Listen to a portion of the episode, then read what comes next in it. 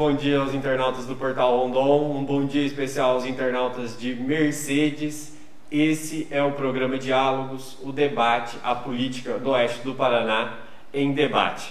Agora, além de nos acompanhar aqui ao vivo pela página do Facebook e pelo site do portalrondon.com.br, vocês também podem nos acompanhar pelos tocadores de podcast, pelo Google Podcast, pelo Spotify, pela Deezer estaremos agora também com, disponível em conteúdo de áudio. Para você que tem o um tempo corrido e aí consegue ouvir um podcast de repente dirigindo no carro, essa facilidade agora o programa Diálogos traz para você. Então, hoje de tarde já disponível o conteúdo em áudio.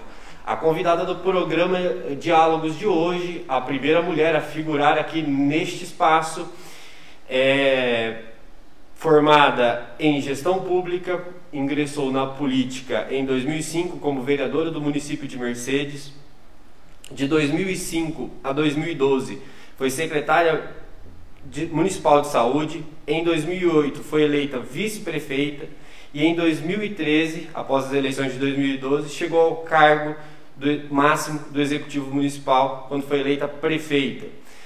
Frente à prefeitura municipal de Mercedes, ela ficou por dois mandatos. Neste período, assumiu a presidência do Conselho dos Municípios Lindeiros ao Lago de Itaipu e, paralelamente, foi vice-presidente do Consórcio Intermunicipal de Saúde Costa Oeste, o Ciscopar. Atualmente, aos 48 anos, é pré-candidata a deputada estadual. Seja bem-vinda ao programa de diálogos, Cleci Ramboff. Bom dia, Fernando. Bom dia a todos que estão nos acompanhando. É uma alegria estar aqui. Na verdade, já estava até sentindo falta de momentos como esse, né? Da gente poder conversar, conversar sobre a nossa micro-região, conversar sobre a macro-região e estar mais próxima novamente do público, né? Agora falando num assunto específico que seria o assunto de política. Então eu quero agradecer a vocês pela oportunidade de estar aqui e as pessoas que ainda não conhecem, poder conhecer um pouquinho mais a Cleci, conhecer um pouquinho mais do que pensa a Cleci no cenário político regional e estadual. Que legal, Cleci, receber você aqui. Eu já tive a oportunidade de te entrevistar outras vezes e é sempre muito bom, é sempre muito é, produtiva as nossas conversas. Você começou agora dizendo assim da saudade.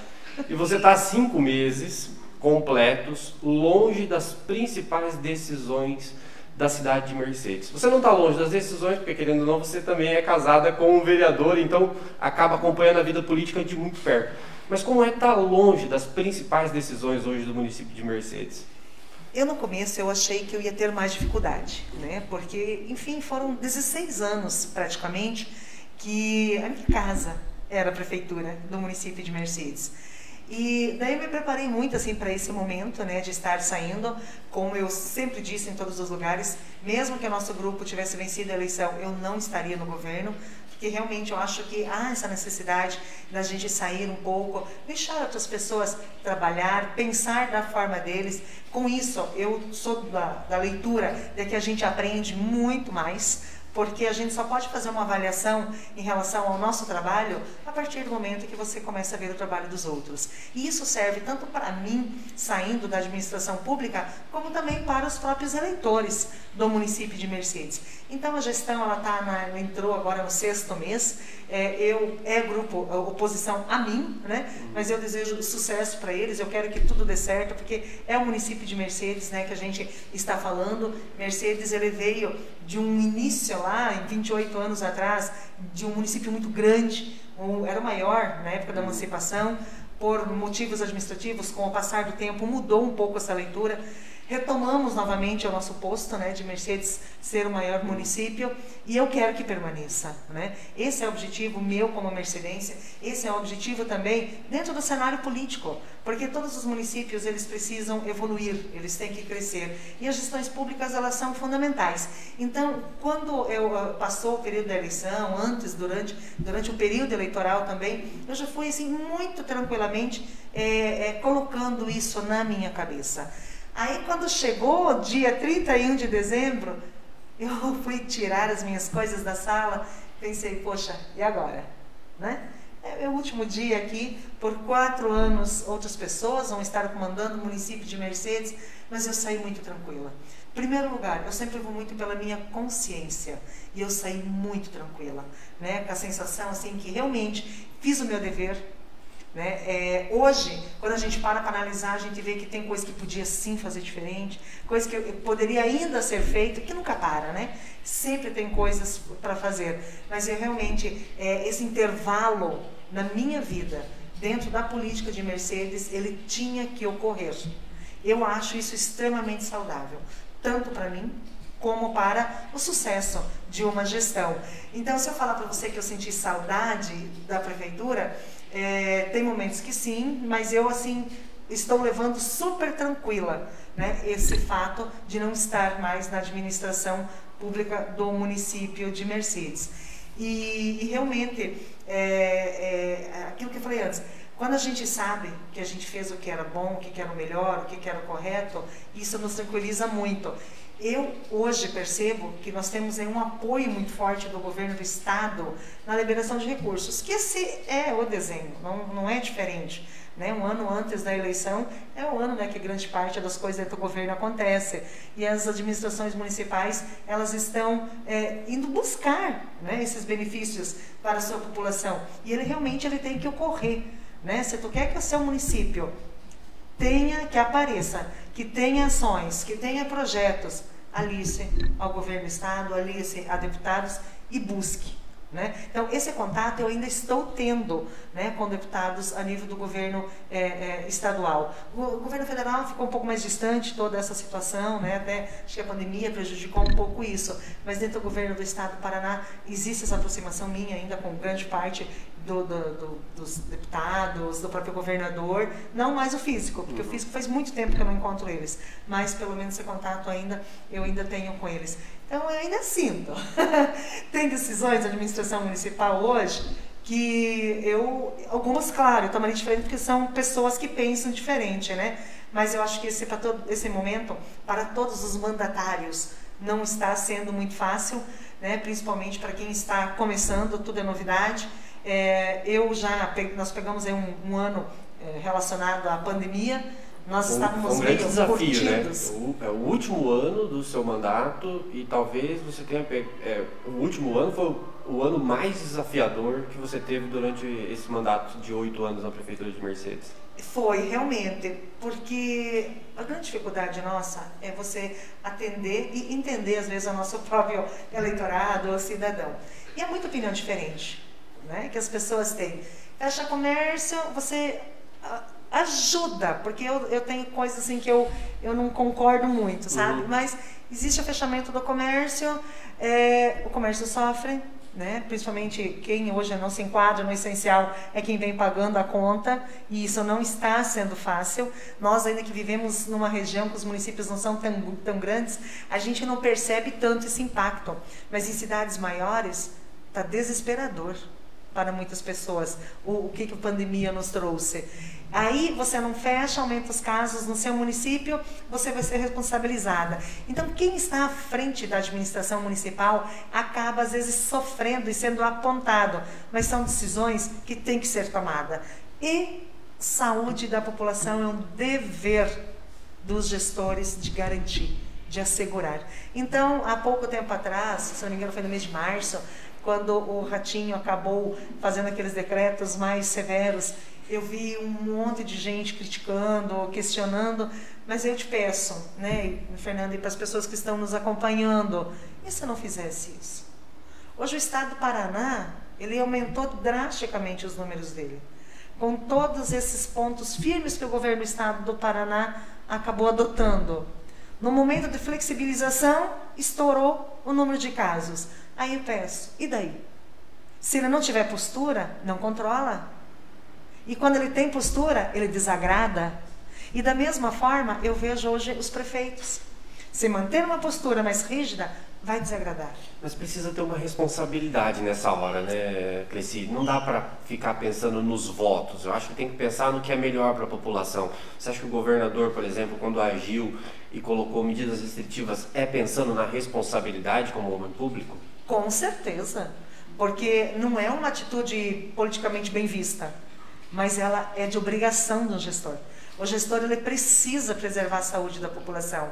Ele precisa garantir, né, o mínimo de questões de segurança para a nossa saúde. E daí a gente olha, por um lado, realmente essas atitudes, né? Se ele não for fazer isso, é aquilo que eu falei antes, estoura os casos. Onde que nós iríamos parar? Porque eu vivi na minha família a necessidade urgente de um leito de UTI e a gente teve dificuldade. Então, quem sente isso, poxa, Marechal Rondon, em 24 horas ontem eu vi três óbitos três de pessoas jovens. Inclusive e daí? Um 34 anos. 34 anos, exatamente. E daí? Como que fica para o gestor? Porque a gente é, é, responsabilizado. E eu, quando alguma coisa no meu tempo de prefeita não saía da forma como eu queria, eu mesma me responsabilizava por isso sabe? Porque por mais que você não está às vezes diretamente na ação, mas é de responsabilidade. Então, os prefeitos, o mesmo governador que está à frente mais diretamente em relação a essa pandemia, a gente percebe assim uma sobrecarga muito grande e tem que estar preparado. E quando eu estava como prefeita, né, que foi o primeiro ano, quem sabia o que, que era o Covid? Ninguém. A gente achava que era uma doença, que, né, que seria um vírus passageiro dois, três meses, pronto, passou, né? O que, que aconteceu? A gente já está vivendo há quase um ano e meio e, e, com esse vírus. Ao que me parece, a gente ainda vai longe enfrentando o coronavírus, né? Exato, porque é muita indecisão. É, nós hoje não sabemos. A vacina, nós, até o final do ano, não sei se a gente vacina toda a população brasileira. Acho difícil. Caso isso ocorra. Hoje nós temos em torno de 10% da população totalmente imunizada. 10%? 10%. Em torno de 20% a 25% tomaram já a primeira dose. Uhum. Então, assim, é claro que agora começa a vacinação da população em geral e isso tende a aumentar esses números. Mas mesmo assim precisa do repasse de vacinas, né? Nós temos as vacinas da Pfizer chegando agora, inclusive veio um pouco para a região oeste. E aí, quem sabe, a gente tem essa melhora nos números. Mas é uma preocupação mesmo, Exatamente. né, é, Até pelo outro lado, porque assim, ano que vem todos terão que ser imunizados novamente. Certo? Né? Ou é, é, até aí fica a dúvida. Até aí fica a dúvida. até aí fica a dúvida. Como que será? Será que a próxima a vacinação é, será novamente duas doses? Ou será que até lá já vai ter aprimorado alguma coisa que seja uma dose única? Já existe a dose única, se não me engano, uhum. da Johnson, né? Que já existe. Então, assim, é, é, é um monte de, de indecisões. E quando parece que busca informação em relação a um tipo, já vem uma cepa nova. E daí começa um novo processo, uma nova busca. Então, o Covid ele veio realmente assim para desestruturar um pouquinho né, a estrutura na nível de mundo. Deixa eu perguntar para ti, você acha que a, a, essa, essa, crise da Covid-19 ela vai trazer um legado positivo? Você, você consegue enxergar como alguém que está na vida pública e olha para a vida da população, e não só da população de Mercedes, mas da população regional do oeste do Paraná? Você acha que tem um, tem um legado positivo? Que nós vamos falar, nós enfrentamos essa batalha, mas essa batalha trouxe isso de positivo. Você consegue enxergar? Eu no começo sim. Eu achava que no começo isso veio para que as pessoas desacelerassem um pouquinho a sua vida, para que as pessoas vivessem um pouco mais próximas uma das outras, né, com essa pandemia, para que esse lado familiar também fosse mais fortalecido, o lado humano das pessoas. Hoje eu já mudei um pouquinho de opinião. Porque o que está acontecendo?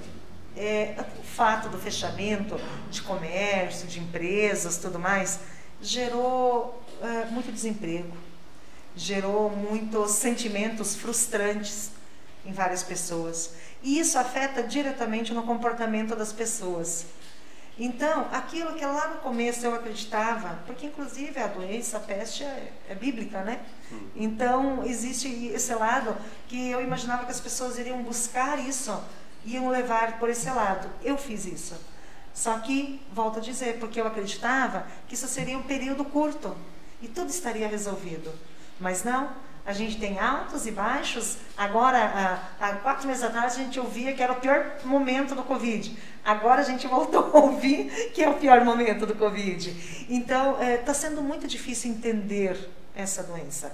E eu vejo que as pessoas apontam muito, as pessoas condenam muito quem está à frente, indiferente de que setor que for. Mas ninguém sabe. Hoje as pessoas mais estudiosas do mundo não sabem explicar ainda o que será o futuro em relação ao Covid? E daí, o que, que nos espera em relação a isso tudo? Então, eu vejo que as pessoas, a paciência delas também já está chegando no limite. Porque você tem dificuldade hoje no seu trabalho. Inúmeras pessoas desempregadas. São famílias passando fome. Não é uma realidade fácil de se ver. Só em Marechal Cândido Rondon, esse 200, aumentou em 200% a busca e a necessidade por cesta básica junto à Secretaria de Assistência Social. Quer dizer, demonstra que o nosso país enfrenta uma dificuldade social e financeira muito grande. O desemprego é uma das, um dos grandes problemas que nós temos no país hoje. Né? Exatamente. E esse desemprego, a grande parte dele veio de onde? Decorrente realmente dessa pandemia. Eu fico feliz quando eu ouço matérias dizendo do PIB que melhorou, eu vejo a busca, as oportunidades de emprego dentro, né, próprio Cine aqui de Marechal, eu vejo, eu vou acompanhando diariamente, isso, sabe, assim, estimula a gente. Só que, eu volto a dizer, você disse isso aqui de Marechal Cândido Rondon, onde a gente ainda vê esse crescimento. Então você imagina isso numa cidade maior. Multiplica isso numa cidade maior. Quando a gente vai, a, Cascavel, aqui próximo, né? Você já percebe isso. Vai a Curitiba. É triste você ver a realidade de Curitiba, né? Que há dois anos atrás você não via mais daquela forma. E essa é a crise. O número de moradores de rua, por exemplo, é uma coisa assustadora em Curitiba nos últimos anos. Exatamente. É, ali você vê o maior reflexo, é você circular e você vê na beira, nas, nas calçadas, as pessoas ali deitadas sabe? E, e, sim, sempre existiu em Curitiba, mas não tanto como está tendo agora. Isso tudo é decorrente. Né? Então, os setores produtivos, né, que é o que ainda estão alavancando, eu acho que a grande parte das oportunidades de empregos, elas estão vindo desse setor, mas não está fácil. Eu estou preocupada se essa pandemia não, de alguma forma, não se buscar alternativa de uma vacinação, né? eu não sei é que a gente vai parar. Porque vamos falar de uma outra ala, a ala de quem vive de eventos, casamentos, shows, turismo, o próprio turismo. A quantidade, quantos milhares de pessoas hoje depende justamente desses ramos e do que, que eles estão vivendo, como que eles estão se virando na vida. Muita gente teve que se reinventar dentro desse período né, para sobreviver. Exatamente, e isso é muito triste, mas é, nós não, não sabemos para que lado que a gente vai realmente andar, porque não sabemos o que nos, nos espera daqui três meses ou daqui um ano relacionado à Covid. E as administrações públicas, da mesma forma, eles não sabem, eles estão tendo, o, o, fazendo a administração, principalmente quem entrou agora, da forma mais pausada que hoje as coisas não estão nessa evolução. É, até um dia uma conhecida minha é, lá do município de Mercedes ainda brincou numa pessoa nova que entrou na equipe. Falou, meu Deus do céu, sempre teve tanto trabalho assim? A amiga minha olhou e falou, não, não, é, é pior. Tá assim por causa da pandemia. Quando normalizar, aí sim é que vai começar né, ativa, corre-corre, principalmente quem é da área da educação, é, quem é da área da assistência social. Saúde é uma loucura, né? Saúde é sem explicação para esses profissionais. Eu tento é, me colocar no lugar deles, mas é, o, o fluxo não sei como que está. Sei que no lugar, cidades menores como a nossa, eu quero acreditar que tenha reduzido. Mas aqui em Marechal eu vi uma matéria ontem falando isso, do cansaço da equipe, a gente vê números aumentando. Então eu, eu fico realmente preocupada né, com esse caminho. Onde que a gente vai parar no setor de saúde? Onde? Então, são desafios que o Covid nos trouxe. Né? Vamos ter que enfrentá-los.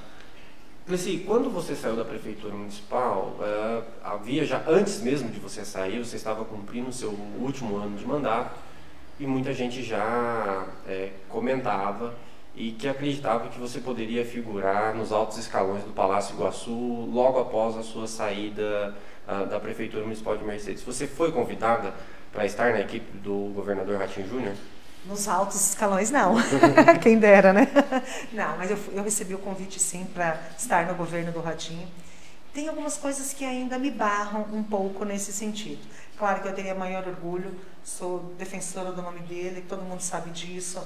A gente tem uma relação, sempre teve uma relação muito boa, mas é, engana-se quem pensa que em Curitiba todos são altos salários, que governo todos são altos salários.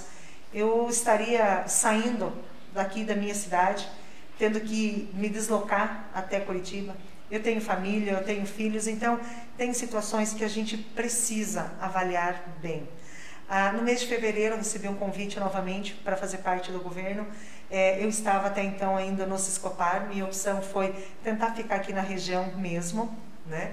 E agora, há uns 20 e poucos dias atrás, novamente, esse convite se repetiu a mim, né, para a, a Casa Civil, mas eu, eu optei de momento por não.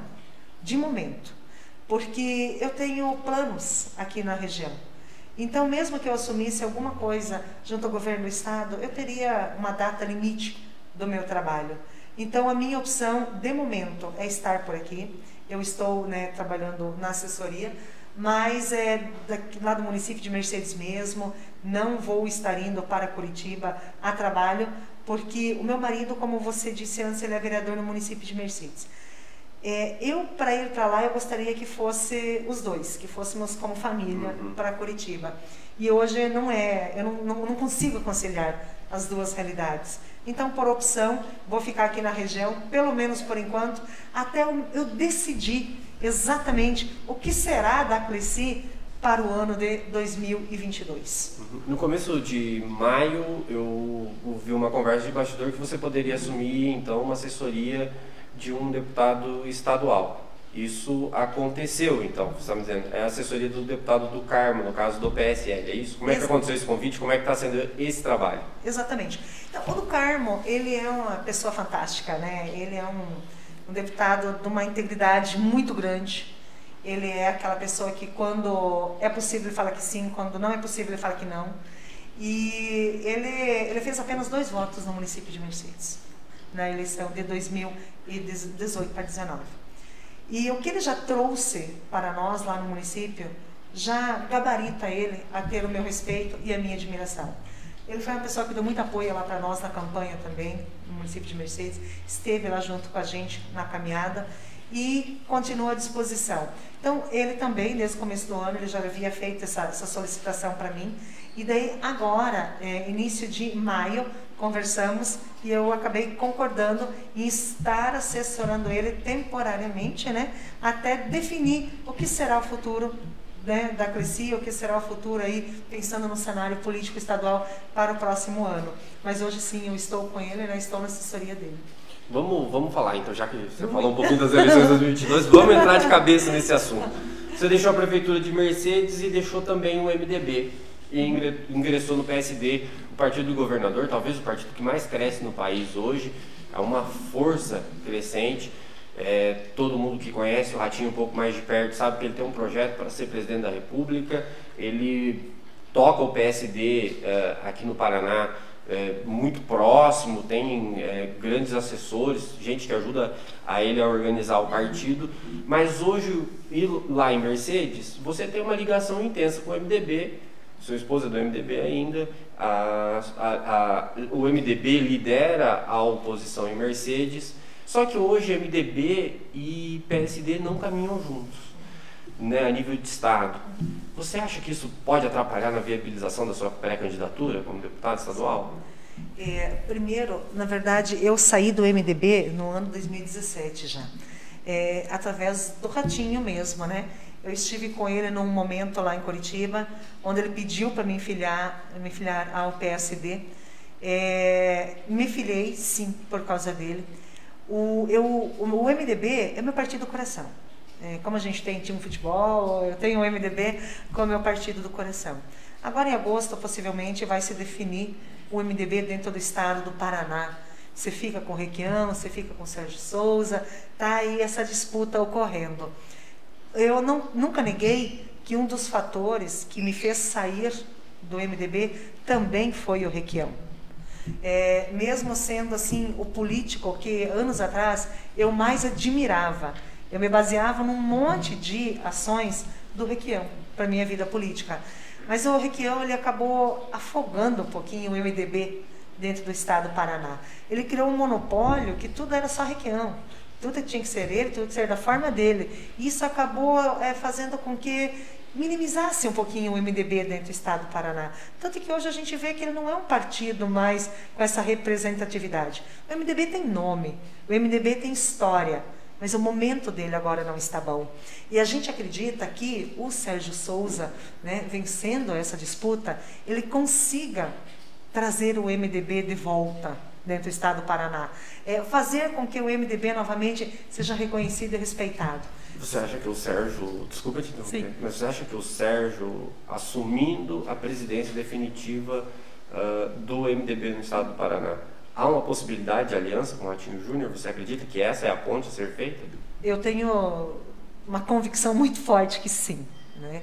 É, esse é o diálogo né, que existe hoje nos bastidores, realmente é dessa aproximação do MDB com o PSD no estado do Paraná. O que eu ouço é que o PSD também quer que ocorra essa união, até porque o Sérgio e Ratinho eles têm uma relação muito boa também, né?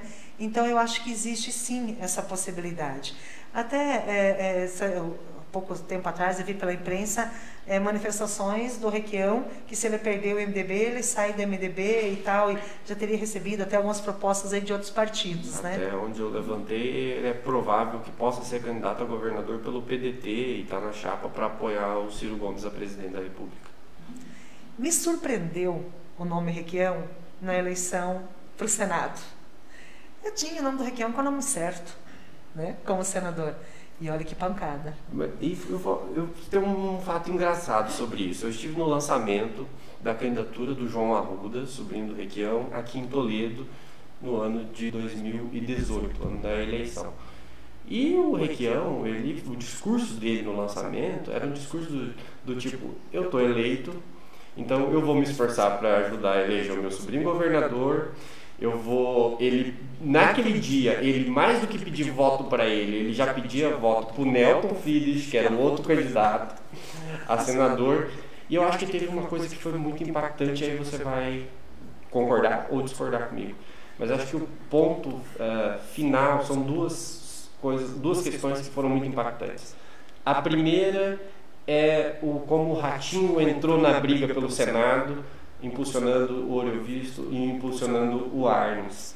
E a segunda coisa é o Requião ter apoiado no final da sua, no final da sua campanha o apoio incisivo à Gleice e aí o antipetismo muito forte que tinha no Paraná. É isso mesmo ou tinha mais alguns motivos que você viu nessa, nessa queda do Requião nas eleições de 2018? Eu acredito que seja mais ou menos por esse caminho, porque assim, é, como que você vai deixar sua campanha meio que de lado e começar a trabalhar outros nomes num período eleitoral? E um cara que viveu uma vida dentro da política cometeu um erro desse tamanho, eu não, eu não, consigo realmente entender. Então, mas isso demonstra um pouquinho do que, que é o Requião. Ah, pronto, eu sou o Requião, eu estou eleito, pronto, agora eu vou partir para novos caminhos. Engana-se, não existe ninguém eleito até o momento do fechamento de urna.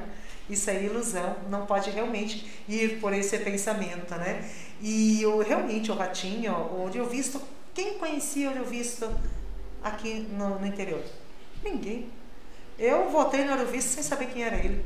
Votei por causa do Ratinho.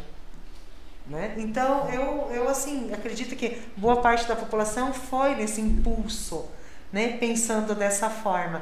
E o Requião já por outro lado, já se acomodou totalmente. Eu acho que sim, essa bandeira que ele impunha em relação à Gleice foi de uma infelicidade muito grande. É porque aqui, se eu não estou enganada, Mercedes ele fez 85% dos votos, né, o governo eh, Bolsonaro e 83, se eu não estou enganada, o governo Ratinho.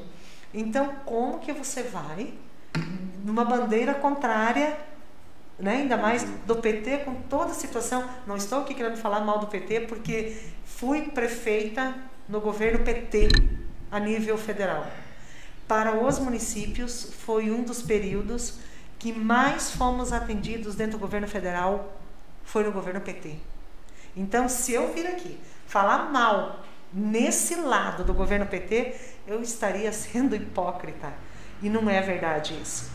O que, na minha opinião, desgastou o governo PT? É o que, que a gente ouve hoje. É muito apadrinhamento, é muitas coisas acontecendo por detrás, pelos bastidores, é, atos de corrupção, e que não, não acredito que seja só no governo PT isso, isso é histórico, né? então não vamos apontar só para isso, mas realmente foi desgaste, o desgaste da sigla e o desgaste dos principais líderes do PT, que acabou, na minha opinião, enterrando o partido. Você acha que também entra nessa questão, por exemplo, vocês estiveram 16 anos consecutivos no poder de Mercedes. O PT fez ali durante, ficou durante 13 anos até o impeachment da Dilma. É, é, tem uma correlação, não estou dizendo que é a mesma coisa, mas existe uma correlação de desgaste nessas duas situações, que é de tempo de permanência no governo. Certamente. Né? Isso é, eu até eu estou admirada, né, que a gente conseguiu ter quatro gestões seguidas, justamente por essa visão das pessoas de mudar, de ter uma nova expectativa, uma nova experiência, pessoas diferentes administrando. Tenho certeza absoluta. Diferença que eu vejo de nós para, no caso do governo PT, foi realmente a diferença no perfil de gestores e no perfil de você encerrar o mandato. Nós encerramos o nosso mandato em alta, né, uma condição financeira do município muito boa, o município tudo muito bem estruturado, ninguém podendo falar uma vírgula em relação a algum ato irregular da nossa administração. Diferente né, do governo PT. Mas as pessoas sim, elas buscam essas mudanças. As pessoas buscam é, é, experiências novas, gestões novas para ver mais ou menos o que vai dar. Existe um preço para isso. Né? Eu tenho certeza que não só por Mercedes, por todos os lugares que isso já ocorreu, é, teve experiências boas e que valeu a pena. E teve outras que não, que voltaram.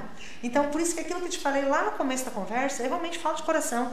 Eu, eu falo assim, sem receio nenhum, falo para todas as pessoas lá do município de Mercedes. Eu entendo o desejo das pessoas de mudança. Porque a gente só aprende quando a gente sente. Isso serve para mim, quanto gestora, e também para a população, quanto cidadão, eles que vão ter que fazer essa leitura. Se valeu a pena, não valeu, essa mudança, se era necessário, se não era, quem vai ter isso vai ser a própria população, essa interpretação. Eu falei bastante com os nossos dois candidatos, a prefeito e vice-prefeito. É, seriam 16 anos que a gente já tinha, né? Mais quatro anos é um governo muito difícil da gente fazer. Porque as pessoas cobram muito mais da gente, né? porque é uma sequência. Você trabalhar, você conseguir conduzir a sua equipe também não é fácil. Então, com um, pessoas novas, a equipe vai dar mais valor para nós ou para eles. As pessoas vão voltar a dar mais valor para nós ou para eles. E isso só o tempo vai mostrar. E a gente vai aprendendo com isso também. Então, dentro do governo de seis anos, do governo PT, e voltando ao fato aí do, do Requião, realmente é isso. Né? O Requião ele é hoje uma das figurinhas mais vistas, mais carimbadas dentro do estado do Paraná. Positivamente ou negativamente, que tem gente que ama Requião. Né? Eu fui uma vez uma convenção do MDB em Curitiba, parecia um cenário de guerra Eu saí de lá, finalzinho de tarde, falei, gente amada, o que, que é isso? A gente só está falando de quem, quem vai conduzir o MDB no Estado. Mas era uma guerra. Era você entrando no espaço onde era a votação, pessoas te pegando pelo braço, tudo que é lado, pressionando, pressionando. Eu fiquei assustada com aquilo lá. E olha que eu não sou de me assustar fácil, mas aquilo me assustou. E agora não vejo que vai ser diferente. Então, eu, claro, sou uma defensora do Sérgio. O Sérgio eh, me ligou há poucos dias atrás me convidando para voltar ao MDB. Né? É, eu não sou muito de ficar mudando de partido, não é muito o meu perfil, não gosto de ser pula-pula por interesses, uhum. né? É, mas volto a dizer, o MDB é o meu partido do coração, né? Sempre foi. Eu tenho uma história de vida no MDB. Eu fiz meu nome político dentro do MDB, então. Essa é, porta não está fechada. Olha, é, não tá, não tá pelo Sérgio, pelo MDB, né? Uhum. Não tá por eles, né? Mas realmente é uma coisa assim, realmente a ser pensada. Priscila, eu quero mandar um abraço aqui para os nossos internautas que estão acompanhando a gente ao vivo. É, sempre tem aqueles que participam com a gente, participam no comentário. E olha, olha só quem nos mandou um bom dia: ah. Dário Locke. Ah, nosso amigo Dário. meu amigo também. Fomos colegas juntos. Dário, que é proprietário do Tribuna do Oeste e está sempre acompanhando a gente aqui um abraço também ao Carlos Seibert, que também está nos acompanhando. Cleci, é, Mercedes teve 4 mil votos válidos, em torno de 4 mil votos válidos na última eleição. É um reduto eleitoral pequeno. Marechal Cândido Rondon é um reduto eleitoral oito vezes maior do que Mercedes. No entanto, eu já recebi aqui, por exemplo, o deputado Ademir Bier, já recebi aqui o vereador Arion, que também é pré-candidato a deputado estadual, e mesmo o Marechal Rondon sendo oito vezes maior que Mercedes, eles enxergam uma dificuldade muito grande para se tornarem candidatos, para viabilizar a sua pré-candidatura e se tornarem candidatos em 2022. Você acha que você, vindo de um município que, que tem um reduto eleitoral pequeno, não, não deixa de ser importante, mas é preciso quantificar dentro do, do estado do Paraná que ele é pequeno. Você acha que você pode surpreender como sendo candidato, sendo né, como pré-candidato e conseguir viabilizar a sua candidatura com chance de eleição? Eu já fiz essa conta várias vezes. eu faço essa conta porque eu sei que realmente não é, não é, não é fácil. Só que daí eu volto a pergunta para ti. Vamos ficar dessa forma até quando? Né? Vamos ficar aí esperando a, até que momento para a gente ter oportunidade de novamente a nossa microrregião aqui ter um deputado? Se a gente já teve dois. Então eu acho que esse é um momento é, para a gente começar a semear. Nós temos que preparar lideranças aqui para futuramente, ou ano que vem, que seja, estar defendendo a nossa microrregião. Nós temos, mesmo que não seja Crescia, eu vejo o próprio nome do Márcio, até o próprio nome do Arião, pessoas novas, pessoas que estão vindo aí com o gasto todo, com toda a capacidade né, de poder assumir uma cadeira na Assembleia. Só que, óbvio que eles estão fazendo a mesma conta que eu. Mas nós temos que tentar. Nós temos que encarar. Porque se a gente ficar pensando só nisso, nós estamos entregando os nossos valiosos votos da nossa micro-região para outras pessoas, outros candidatos, sem ao menos tentar. Então é difícil isso, sabe? Eu, eu quando começou essa discussão, na verdade também foi através do governador, né? Foi um, pedido do governador junto com a filiação, quando eu saísse do mandato, né? A, a possibilidade de estar concorrendo é, pelo PSD como candidata a deputada. E quando eu lancei essa ideia já vinha durante a gestão já vinha meio que se tocando nesse assunto. Então quando eu lancei essa essa possibilidade através de uma entrevista eu fiquei extremamente contente com o resultado. Eu recebi apoio de pessoas de Guaíra lideranças de Toledo Marechal Rondon aqui também muito apoio Pato Bragado Entre Rios Santa Helena Itaipulândia. Então assim eu percebi que realmente o nome ele propagou na região e, e, daí as pessoas ainda comentam que se é o momento agora, porque a gente está sem deputado. Acho que tem uns 15 pensando dessa forma, porque, como eu te disse antes da gente entrar aqui ao vivo, né? Palutina tá, ainda não sabe o que faz, é, né? Isso que eu ia te falar. Você acha que pode ter um entendimento regional? E aí você coloca essa, toda essa questão conjuntural que a gente Sim. conversou aqui em off. Mas você acredita que pode ter um entendimento regional? Não. Não existe, não, não, existe possibilidade de entendimento regional. Não, não. Eu não entendo, sabe por quê? Quem que vai abrir mão? Marcel tem o reduto dele, né? Candidato como município mãe, Assis. Anderson de Maripá é vizinho de Assis, é candidato. O Júnior de Jesuítas, vizinho de Assis, é candidato. Toledo tem bastante candidatos também. É, Mercedes, Marechal Rondon também tem. Nova Santa Rosa também tem. Então, Olha, mesmo que a gente quebre pela metade esses nomes, é muito nome. É muito.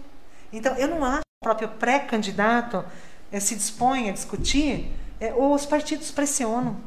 Os partidos têm que ter a representatividade deles também. Então, eu acho que vai ser meio difícil né, essa conta fechar em número aí de candidatos. Mas é, eu só espero que quem não perca com tudo isso é a nossa região porque, de novo, o Oeste né, corre o risco de não figurar da forma como merece nas cadeiras da Assembleia Legislativa.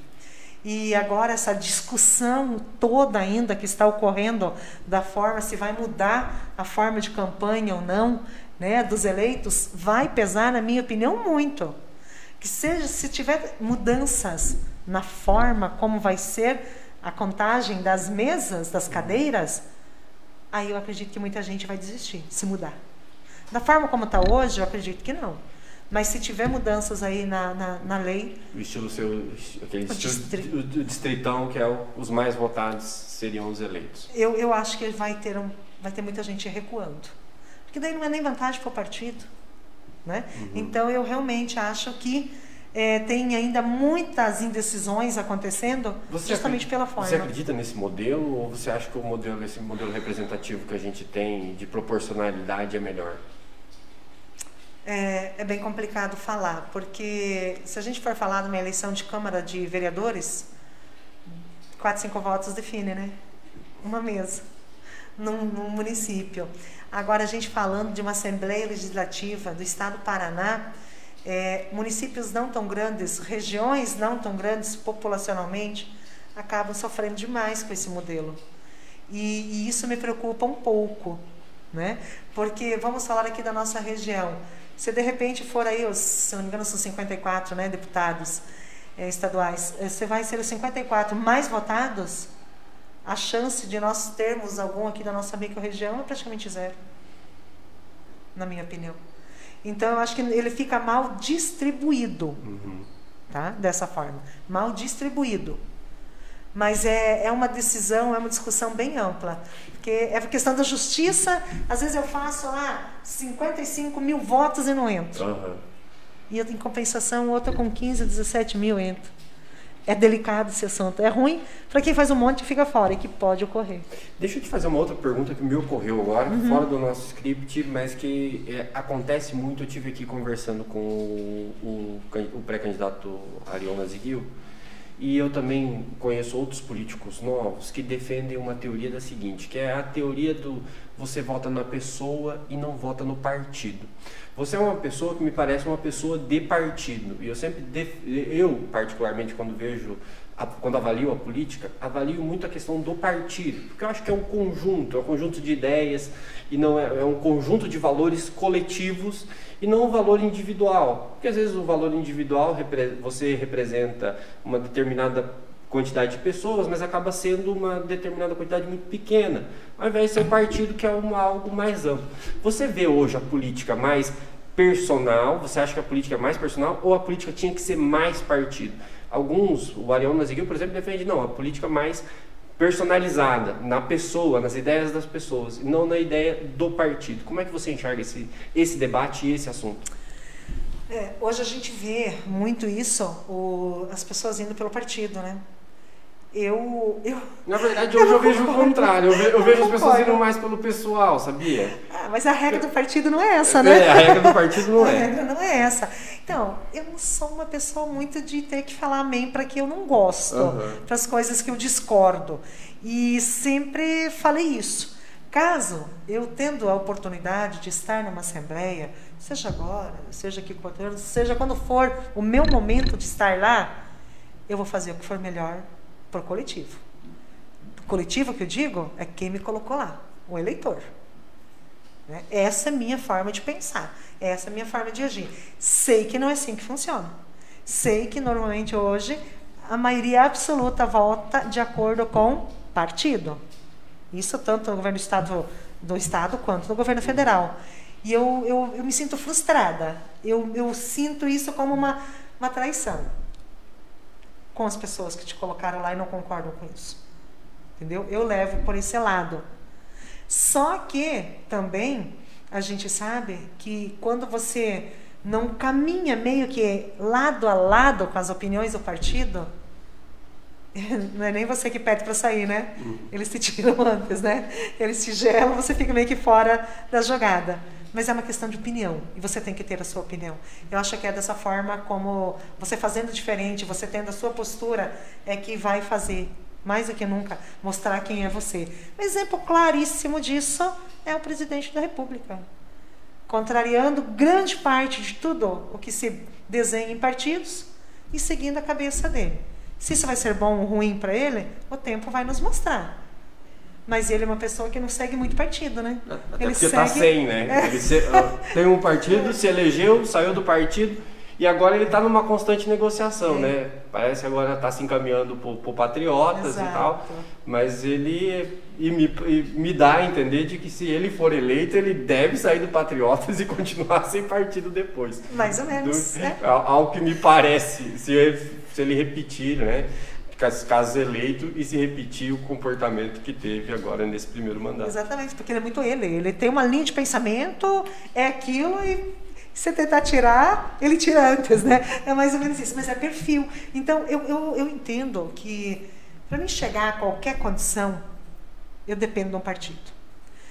Se manter esse modelo, como a gente vem hoje, é, o partido ele é fundamental. Então, ele, eles acabam amarrando ao partido.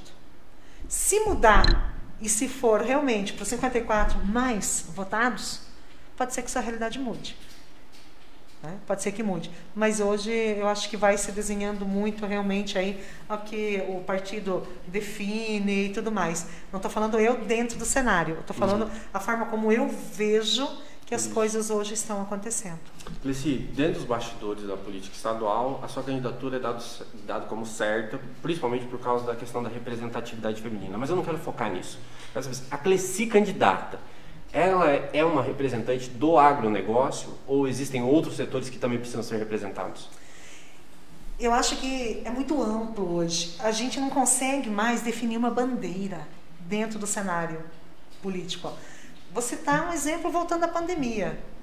É, eu posso ter uma bandeira principal que seja a minha, ok. Só que é, no caminhar dentro de um processo, aqui na administração municipal, eu como prefeita, eu faço meu planejamento para os quatro anos, não só baseado no, no plano de governo, no planejamento do município na entrada da sua gestão. Só que no decorrer dele, muitas coisas acontecem. É muito programa novo, é muito projeto novo, são fatos que ocorrem que mudam totalmente a tua linha de trabalho. Então, dentro de uma assembleia hoje, como uma pré-candidata a deputada, eu não posso me basear exatamente para um caminho. Mesmo sabendo que a nossa região oeste hoje, ela é de produção indiscutivelmente a região que mais precisa ser respeitada e valorizada dentro do estado do Paraná. O que leva muito fortemente hoje a nossa região oeste dentro do agronegócio são as nossas cooperativas. E as cooperativas nossas, cinco, seis cooperativas principais que nós temos aqui hoje, elas que estão alavancando, na verdade, hoje a receita do Estado, elas que estão alavancando hoje a, a produção, a geração de mão de obra dentro do Estado do Paraná. Então, o agronegócio, ele tem que sim tem que ser empunhada uma bandeira especial para eles. Só que eu não posso dizer para ti, para quem estiver nos acompanhando, que a Cleci, hoje pré-candidata, a Cleci eleita vai empunhar somente uma bandeira ou essa seria a principal. Não. É, nós temos é, outros problemas sérios aqui, outro que eu falo assim, sem medo, porque eu vivi isso muitos anos, a nossa saúde. A região oeste do Paraná, ela passa hoje com um déficit muito grande na saúde regional. É um problemão que a gente vai ter que resolver ele mais cedo, mais tarde. É, e quem infelizmente paga com isso são os pacientes, são hoje as secretarias de saúde aqui da nossa micro-região, que vem enfrentando uma dificuldade muito grande. É, a pandemia ela veio e ela fortaleceu muito os hospitais, mas ela fortaleceu no aspecto Covid mais direcionado para esse caminho. No restante, a gente continua tendo os mesmos problemas. Nós temos filas quilométricas hoje nas nossas cirurgias eletivas. A área de ortopedia hoje, aqui da nossa, da nossa micro-região, ela é muito grande, uma grande dificuldade. Nós não temos hoje onde internar os nossos pacientes. Como eu já disse, antes já não tinha. Agora com o Covid, grande parte desses leitos foi para o Covid. E a gente continua de novo com esse mesmo problema. Não pode. Nós temos que fortalecer a nossa micro-região, nós temos que fortalecer todo o nosso oeste. Nós temos, é, é, o oeste ele é visto como uma região rica. Essa é a visão que tem do oeste. Mas ela é rica porque ela tem pessoas que ajudaram nessa riqueza. Porque as pessoas construíram o nosso oeste, as pessoas trabalham muito. Só que junto com isso, nós temos alguns ônus. E esses ônus a gente precisa sim buscar parceiro, a gente precisa buscar o Estado, precisa buscar o governo federal para que a gente resolva. A questão de estrutura é, viária nossa é horrível. Nós estamos muito, muito, muito atrasados. A própria, agora eu, sou, eu vi que teve bastante melhorias na área de, de energia elétrica, né? É, redistribuição, foi, foi, tocado, foi trocado material, melhorou um pouco, mas era um grande problema que a gente tinha aqui na nossa região também.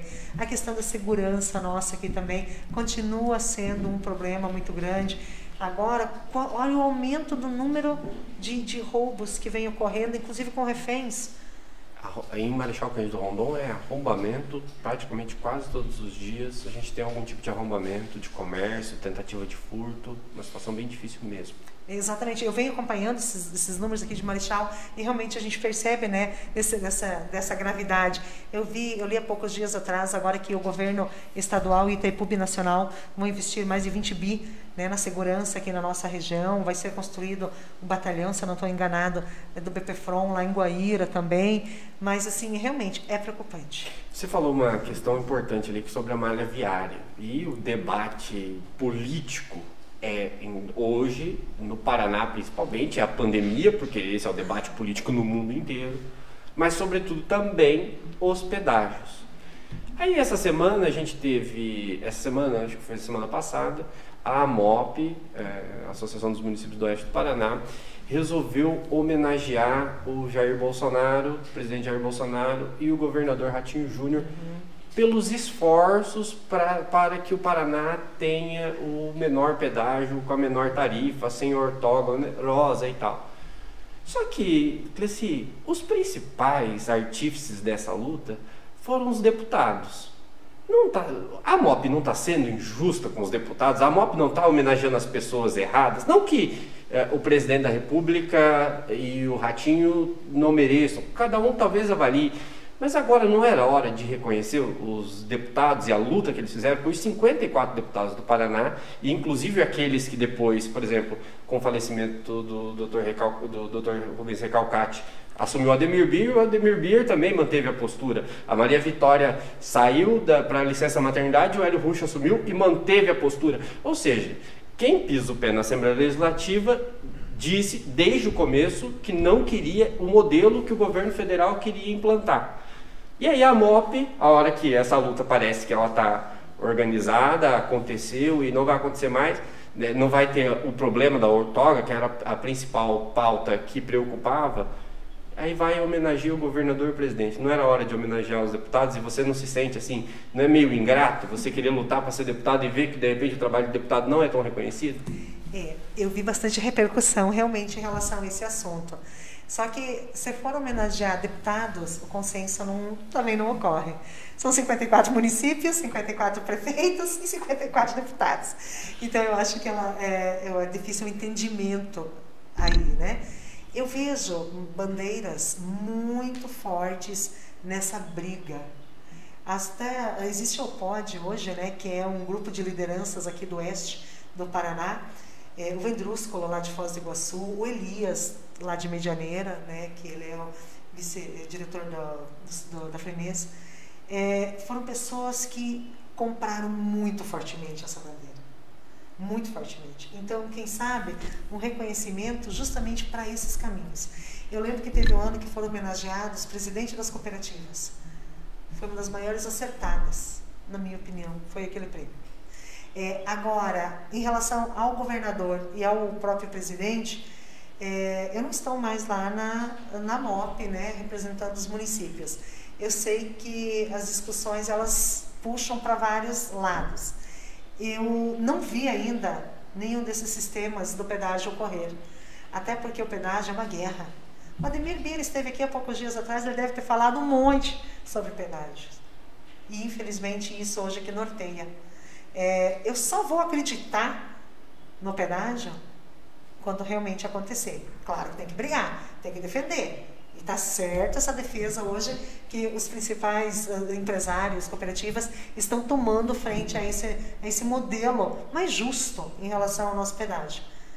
Só que no final disso tudo, eu, eu, eu, eu até eu vou preferir nem me manifestar aqui no final que isso vai ter. Porque ninguém de nós sabe. Isso é, com todo respeito, isso é uma Covid. Ninguém sabe o que vai ser daqui três, quatro meses em relação a esse pedágio. Não adianta a gente se enganar aqui. Hoje as grandes decisões, infelizmente, e as mais importantes para nós, nós até podemos ser ouvidos, mas não atendidos. Infelizmente. Porque existem outros é, jogos, outros interesses por detrás disso e quem paga a conta é o cidadão. Até porque nós já, é o usuário. já estamos pagando essa conta, é uma conta caríssima há 25 anos, né? Há 25 anos. Eu lembro que o Ademir sofreu na Assembleia, eu acompanhava muito o Ademir no tempo que ele estava, se não me engano, na relatoria. Na, é na presidência, ele esteve na presidência da frente parlamentar contra, contra os valores do pedágio. E a gente sabe o que o Ademir passou. O, o que foi a vida do Ademir esse período. Por quê? Porque ele queria defender um pedágio diferenciado, um pedágio mais justo. E o que, que ele conseguiu com isso? Criou um monte de inimizades, criou assim, um grupo de pessoas por detrás tentando derrubá-lo de todas as formas, porque não era o que esse grupo queria. Então, é preocupante. E eu só espero, é, Fernando, que lá, acho que se não me engano é outubro, novembro, né? Se não me engano, aí se, se não me engano vai ser por leilão, né? É, eu só espero que lá a gente tem a oportunidade de conversar novamente sobre esse assunto e nós lembrar o que, que a gente está falando aqui hoje. E que nós possamos comemorar, né? Principalmente ter um preço justo e ter melhorias, ter obras, né? Deus te ouça, porque quando a gente fala desse leilão, a gente está falando se ocorrerem essas novas uhum. linhas, né? Essas novas duas praças, quer dizer, de pedágio, mas todas as outras também, né? Porque o pessoal compara muito com, com outras regiões aqui próximo. Santa Catarina mesmo, dessa diferença, né? Que todo mundo fala. Sim, as estaduais de Santa Catarina realmente, né? É um valor bem, bem menor, não se compara muito a qualidade, né? Mas é, é de, de 12, 14 para 3. É muito grande. muito grande. É muito grande essa diferença. Então, realmente, tem que, tem que ser firme.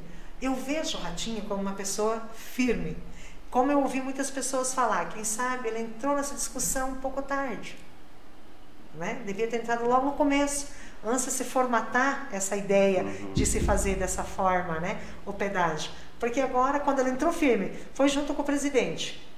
Num primeiro momento, o presidente sinalizou que sim, que seria atendido o modelo como o Estado do Paraná queria. Depois já recuou, já não seria bem dessa forma. Então, olha, Fernando, eu, eu, eu quero, é, vou esperar passar outubro, passar novembro, para a gente ver como que vai ficar isso. Mas o que não pode, realmente, é as lideranças da nossa, da nosso Estado é, se acomodar, achando que estaria resolvido, porque não está. E a gente, mais do que nunca, tem que abraçar essa campanha e, e cobrar. E cobrar, reivindicar porque mesmo com cobrança e mesmo com reivindicação, eu acho que não vai ficar bem do jeito que a gente quer, não. Cleci, a gente falou bastante aqui nesse, nessa pauta do pedágio e falamos várias vezes o nome do Ademir Bier. Uhum. Ele, você tem uma relação com ele que é de uma relação de décadas, uma relação política muito forte, de serem do mesmo partido e agora estão novamente no mesmo partido. Vocês são colegas de PSD. Você acha, ele teve aqui conversando, ele, ele tem um capital político de 26 mil votos da última eleição. Eu disse para eu disse, afirmei para ele dizendo que, que eu acho que o governador olha para ele e vê um candidato a deputado aqui na região, porque seria importante dentro dos projetos do Ratinho, assim como ele vê importância na sua, como governador vê importância na sua candidatura. Você acha que vocês dois saindo candidato e disputando os mesmos votos na mesma região, isso fortalece ou enfraquece a região? E isso fortalece ou enfraquece o PSD? Eu acho que quem sai ganhando com isso é o partido só. Né? Somente o partido se manter essa forma de, de, de, de votação. É, eu, eu, não cheguei, desculpa, eu não cheguei a assistir a entrevista do deputado aqui contigo, mas eu converso com ele muito, a gente tem uma relação realmente muito boa. O Ademir ele foi o deputado mais votado no município de Mercedes nas duas últimas eleições. Ele manteve os votos das duas últimas eleições. É, ele é um cara que realmente a, a, a forma de a gente chegar próximo dele para nós sempre foi muito facilitada. E falando em candidatos, pré-candidatos a deputado, fica difícil. Para a região, termos Cleci, termos Ademir e todos os outros possíveis. Até porque existem muitos candidatos ainda que vão migrar para partidos novos. E quem mais que virá para o PSD? Porque, como você disse bem no começo, o PSD é um dos partidos que a gente percebe que vai ser muito fortalecido, junto com o Patriota, caso o Bolsonaro vá. Porque eu acho que o, o Patriota ganha muito uhum. se o Bolsonaro for para o Patriota. Deve ser um caso muito parecido com o do PSL, né, que era um partido é. considerado é. nanico e se tornou a segunda maior bancada da Câmara graças à eleição do Bolsonaro, que impulsionou uma série de deputados. Né? Exatamente. Né? O, o Francisquini, se não me engano, foi 400 e poucos mil votos, acho que foi. E só em Marechal Rondon ele fez mais de 2 mil votos. Imagina. E não há notícia de que o Francisquini tenha retornado com algum tipo de recurso para Marechal Cândido Rondon. Eu falo isso em todas as entrevistas que eu espero que chegue para ele, que ele fale assim, olha, tem um, um, jornalista lá em Marechal Cândido Rondon que reclama que eu nunca mandei o recurso, ó, tô aqui, tô mandando o recurso. É, eu não sei se ele veio aqui pedir votos também. Eu Por, acho que não, não também. Não, com certeza não ah, veio. Então pra você ver, né, a leitura, né, a leitura da gente, né. Mas realmente, eu acho assim que perde, né, o, a região ela perde muito, né, se saírem uh, uh, tantos candidatos. Dentro do PSD, se for fazer uma somatória de sigla, Aí, quem sabe, o PSDB, o PSD acaba ganhando bastante com isso. Mas é, a relação minha com a Ademir, ela, ela, é, ela é muito boa. A Ademir é uma pessoa que sempre nos atendeu muito lá no município de Mercedes. Eu pedi para ele, falei, Ademir, você é pré-candidato? Ele está rindo como ele, você está rindo. Uhum. Ele olhou e riu, né? Daí eu também ri para ele, né, da, né, da, da resposta dele. É, o Ademir tem a política no sangue. O Ademir tem paixão pela política, sabe? E isso é difícil de tirar das pessoas. Eu tenho paixão pela política e é difícil alguém tirar isso de mim. Então, quando a gente se coloca à disposição, que a gente quer fazer, a gente quer melhorar, a gente quer fazer um trabalho diferenciado. E ele também, eu vejo ele dessa forma. É, a última eleição foi uma eleição que não atingiu a expectativa dele, não atingiu a nossa expectativa. Né? Tivemos deputados eleitos lá do município de Mercedes, o próprio Marcel, o próprio do Carmo, né? que votos do nosso grupo político. Mas é, o Ademir é um nome histórico, como ele, o Rush é um nome histórico, falando da política né, aqui da nossa micro-região. Então é um cenário realmente delicado, Fernando. Se Ademir Bira, candidato também a deputado estadual, já claro, com o mapa dele já desenhado, né? Até conversando com ele, eu falei, Ademir, me indique alguns nomes e alguns municípios aqui na região para que eu possa visitar. Acho que imperou né? um silêncio. é, não, não, tive resposta ainda. é, assim, outra situação, e aí eu, eu falo porque a gente reconhece a tua capacidade, eu reconheço a tua penetração nos outros municípios, você tem uma liderança reconhecida, mas eu já apontei algumas dificuldades para que você viabilize a sua pré-candidatura. Existe uma outra dificuldade que eu avalio muito grande. Hoje, o líder é, do governo da Assembleia Legislativa é o deputado Hussein e o deputado Hussein Bach, eu costumo dizer que, eu escrevi outro dia numa coluna, de que o Hussein é um povo e o Paraná é o oceano dele, né? Ele tem um tentáculo em cada lugar do estado do Paraná.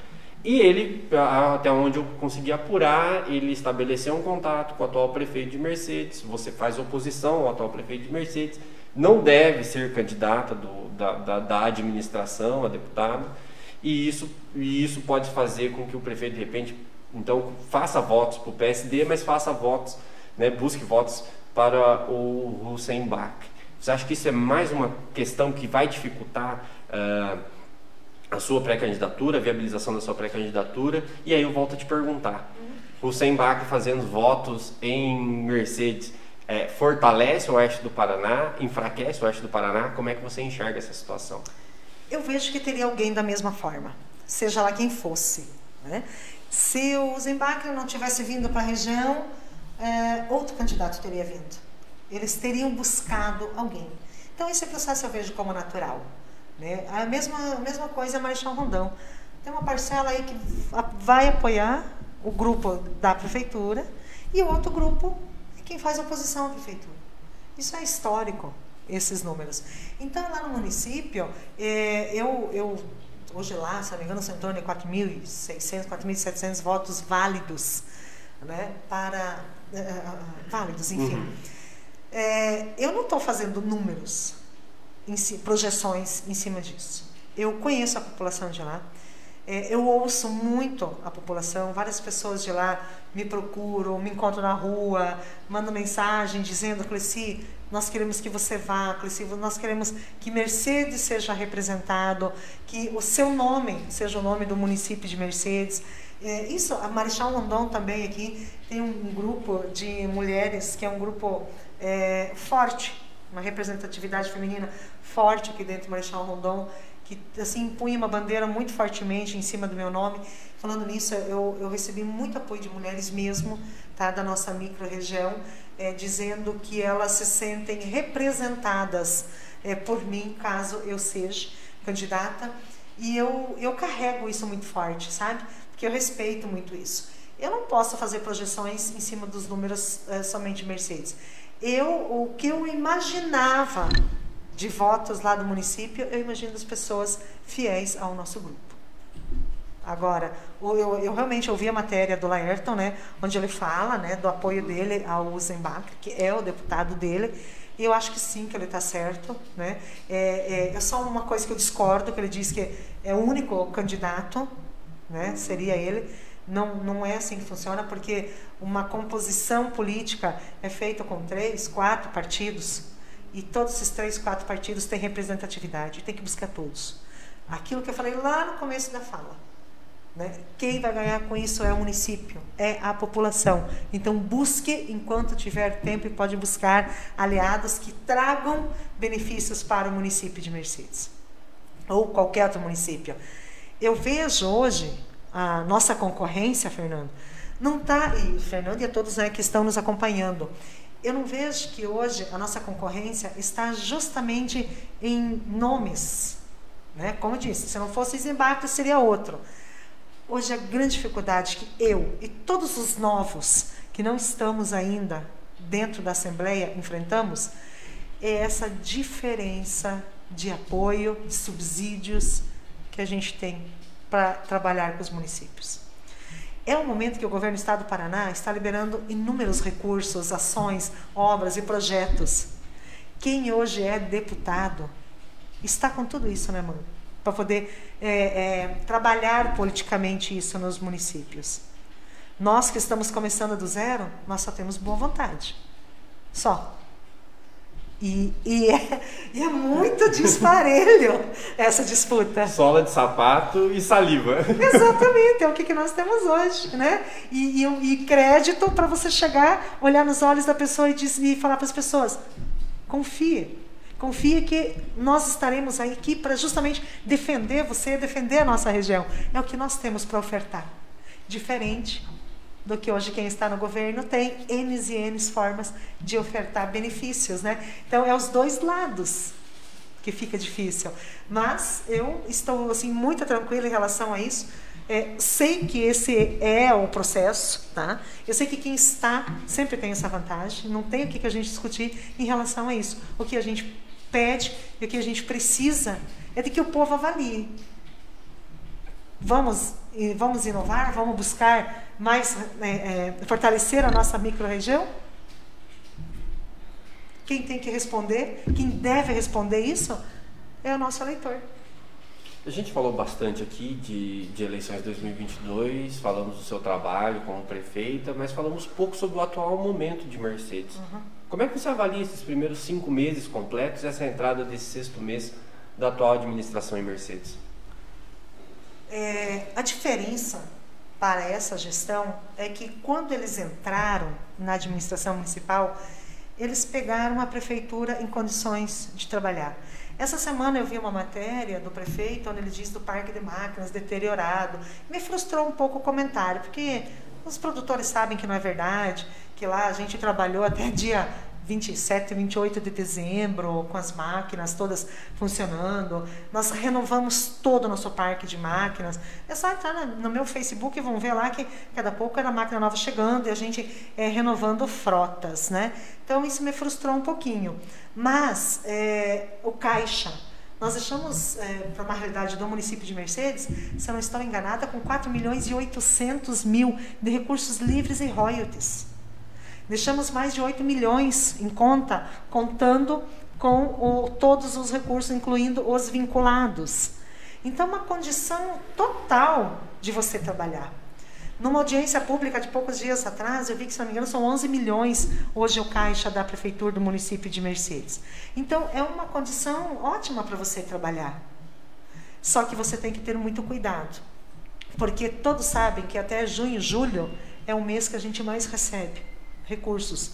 Tanto o governo, basicamente o governo federal, que é o que mais impacta dentro da receita do município. A partir de uh, setembro para frente, começa a reduzir a receita. Então você tem que sempre ter aquele equilíbrio para você dar conta de você trabalhar os 12 meses no ano, que é como nós trabalhamos. Nós fizemos uma gestão sempre de 12 meses no ano. E assim foram os oito anos da gestão Cleci, sempre muito trabalhadas.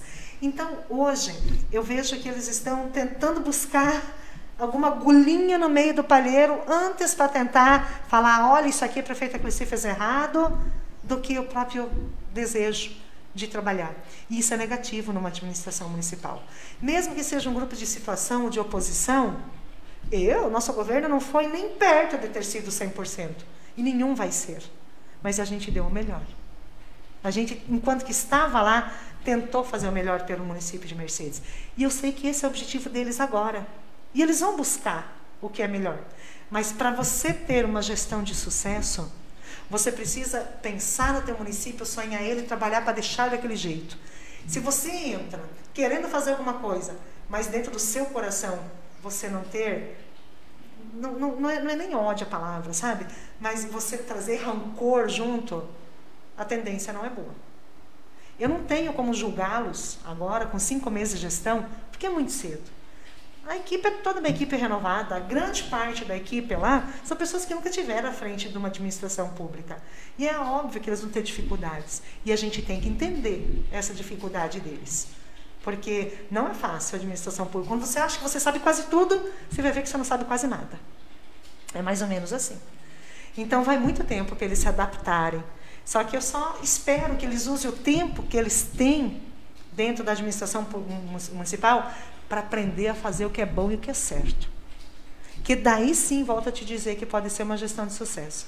Mas você tentar achar alguma coisa para ficar apontando é um tempo, infelizmente, que se perde, né? é um tempo que está deixando de produzir e de colher bons frutos para o, o município de Mercedes. Muitas coisas estão acontecendo agora, ainda decorrentes da gestão anterior. Está tendo toda uma revitalização nova lá no nosso lado municipal, que a gente, gente, ó, sempre falo gente ainda como no hum. presente, né?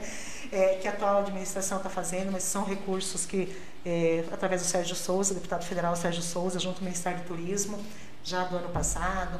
É, uma máquina que foi entregue também, uma reta escavadeira foi da nossa gestão. Agora, logo no começo do ano, uma pá também da nossa gestão, micro-ônibus da nossa gestão. Recapes asfálticos sendo feito em bairros, ainda era pavimentação poliédrica, também licitado com recursos da nossa gestão. Uma localidade que a gente está fazendo, que está sendo feito asfalto, que é para a comunidade 17 de setembro agora, também com planejamento, com convênio junto com a Itaipu da nossa gestão. Então, é, é, são, são coisas que realmente elas acontecem dentro do seu tempo e virão mais projetos nessa gestão desse governo que foram conquistas do nosso ainda. E eu bato palmas, porque volto a te dizer, quem está sendo atendido é a população. E a população é eu, a população é o prefeito que está lá agora, e é esse caminho que a gente tem que seguir. Cleci, esse momento da nossa conversa agora é um momento diferente. Eu sempre, eu sempre quando eu chamo meus convidados aqui, eu sou uma pessoa que gosta muito da conjuntura política, da análise, de como cada um vê, porque cada um enxerga de um caminho, então vê é, muitas vezes vê coisas diferentes. Então, o que eu quero aqui, nessas duas últimas perguntas, é ver a sua visão sobre a conjuntura política estadual e nacional. As eleições de 2022 dominaram aqui o nosso debate, mas nós uhum. falamos mais especificamente sobre a sua pré-candidatura. Uhum. Você, hoje, vendo a, o, futuro uh, para a eleição de governador, govern... você vê uma eleição tranquila para o governador Ratinho Júnior? Porque me parece que a princípio ele não tem adversário. Será uma eleição tranquila? Como é que você enxerga esse cenário?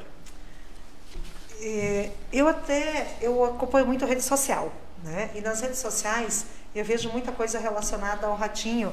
É, eu vejo muita crítica, aquilo que eu falei antes, mas essas críticas, grande parte delas decorrente a ações em relação ao Covid. Mas eu realmente acho, acho sim que será uma eleição do ratinho, sem muito esforço. Porque não existem novos nomes. É, João Arruda, que seria candidato natural do MDB, com todo esse fato agora aí da mudança né, da presidência do MDB no estado do Paraná, pode ser que mude todo esse cenário. O PT com a Gleice, não acredito. Ela não vai deixar de concorrer a uma cadeira né, na Assembleia, para disputar uma eleição junto ao governo do estado do Paraná. Então, tirando eles, eu não vejo outros nomes dentro do governo hoje. Não, não, não, consigo visualizar dessa forma. E eu acho que isso acaba facilitando o caminho, sim, né, do Ratinho a voltar aí para a cadeira lá do Palácio do Iguaçu. É, méritos para ele também porque é, foi uma administração, o primeiro ano de administração dele, o que foi? Uhum. Ele veio de um governo que teoricamente seria oposição à gestão da época, que era o governo Beto Richa, uhum. depois Cida, que foi concorrente junto com ele. Aí ele entrou no ano passado na gestão com essa pandemia. Entrou esse ano achando que as coisas iam acalmar e não acalmou, não acalmou na pandemia. O Estado, os estados brasileiros, todos eles estão naquela velocidade. Porque hoje, o que se planejou, eu, eu, eu, eu dei uma analisada novamente no plano de governo do Ratinho, lá de trás, para agora. E a gente vê que nem próximo do que foi. Mas ninguém conseguiu, nenhum governador conseguiu atingir as suas metas com tudo que eles passaram em relação ao Covid. Não quer dizer aqui que o Covid seja desculpa mas os governos tiveram que dar foco à saúde da população. Eu vi dentro do estado do Paraná muitas obras acontecendo justamente na questão de malha viária, como a gente estava antes comentando, né?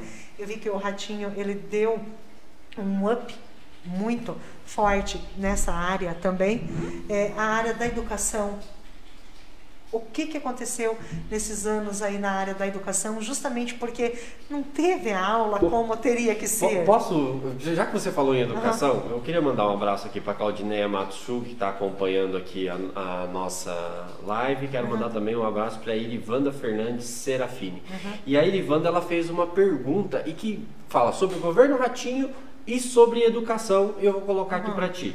A, a Irivanda comentou o seguinte: tendo apoiado o atual governador do estado do Paraná e sabendo do descaso dele para com a educação pública, uhum. qual será o seu posicionamento com relação à educação? Apoiará as, decisões, as decisões dele? É, na verdade, eu não sei exatamente o que, que a Irivanda cita do descaso. Uhum.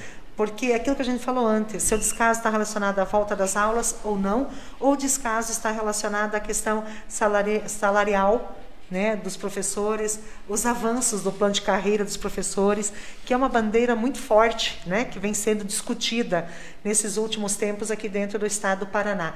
Não somente com os professores, dentro da própria Polícia Militar do estado do Paraná hoje é um descontentamento muito grande na questão de avanços, na questão salarial.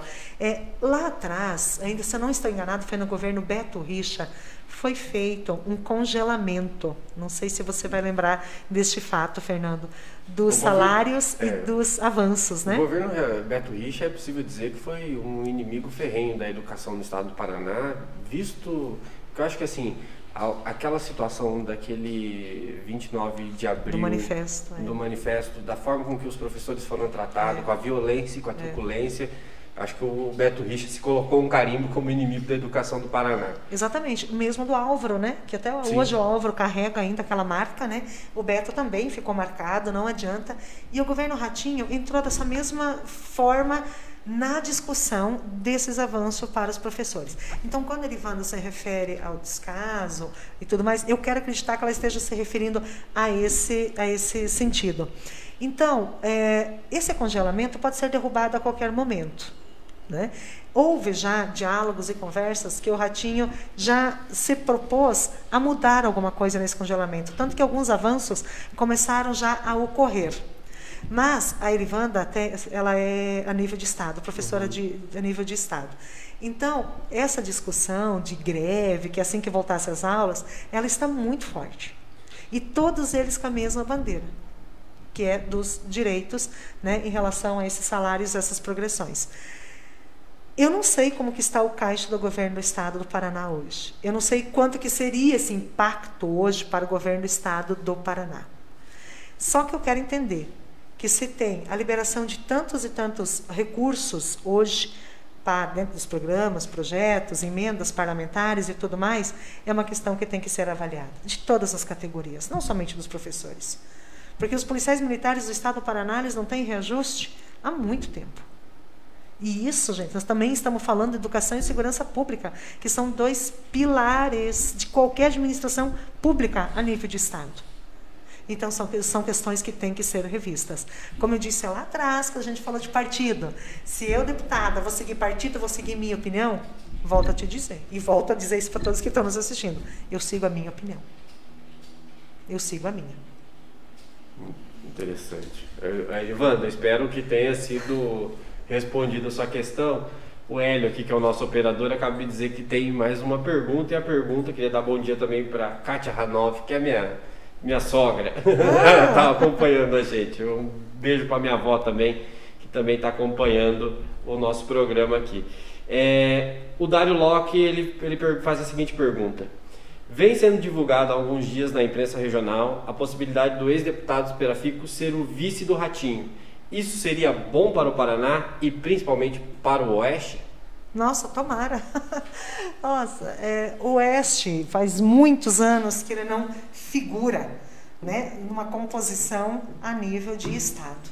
E volto a dizer que é uma grande perda, porque eles estão centralizando hoje justamente nos maiores centros os nomes hoje das lideranças, governador, vice-governador, e é o que vai acontecer se mudar a forma de cadeiras junto na Assembleia.